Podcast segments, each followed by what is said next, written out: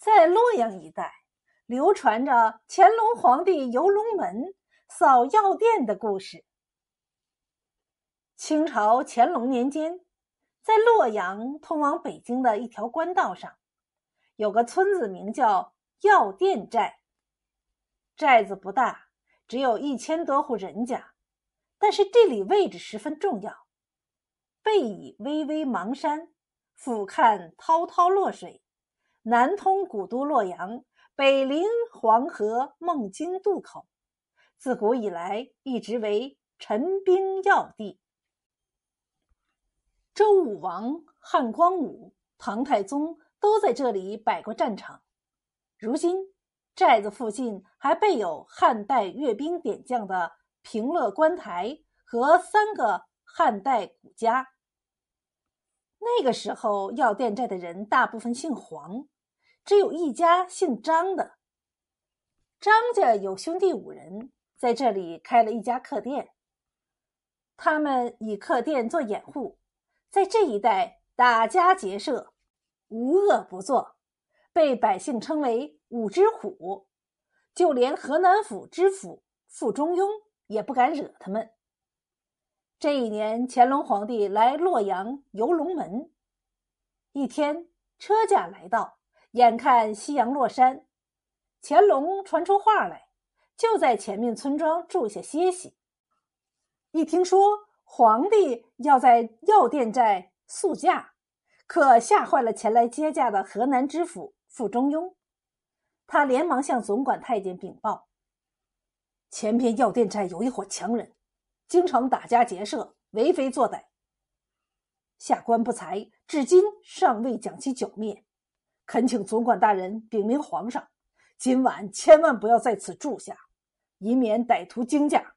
恳请御驾再向前行一二十里，即可到达洛阳府，那里已经备好接驾事宜，敬请圣上三思。大总管听罢知府禀报，就如实奏明皇上。乾隆一听，大怒道：“好个副知府，几个小贼！”京都哪办不了，真是个不中用的奴才。接着，乾隆寻思了一下，让大总管靠近身边，如此这般吩咐了一些话，然后摆驾直向河南府城洛阳奔去了。再说这药店寨的张家弟兄，听说乾隆皇帝要来游龙门的消息，一个个的嘀咕开了。这个说可要千万小心，若是惊了皇上，那就要遭殃。那个说，要是触怒了皇上，他调来重兵，咱这小药店寨可抵挡不了。于是传令一班狐群狗党，说皇帝近日过往，切不可惹是生非。张家弟兄也提心吊胆的躲在寨里，时刻准备逃上邙山。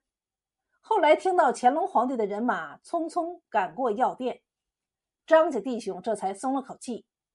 当晚，他们招来狐群狗党，摆开酒宴，大吃大喝起来。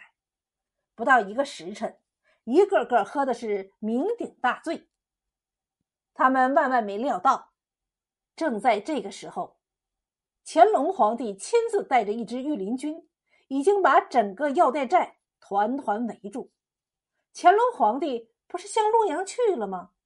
怎么会这样神速的围住寨子呢？原来，当总管向他转报药店贼情的时候，乾隆皇帝就打定主意，在今夜一定要扫灭药店小寇。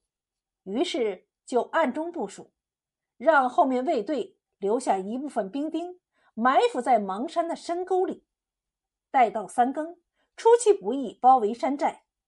把张氏五虎一网打尽，所以到了三更头上，御林军就迅速的把这个山寨围了个水泄不通。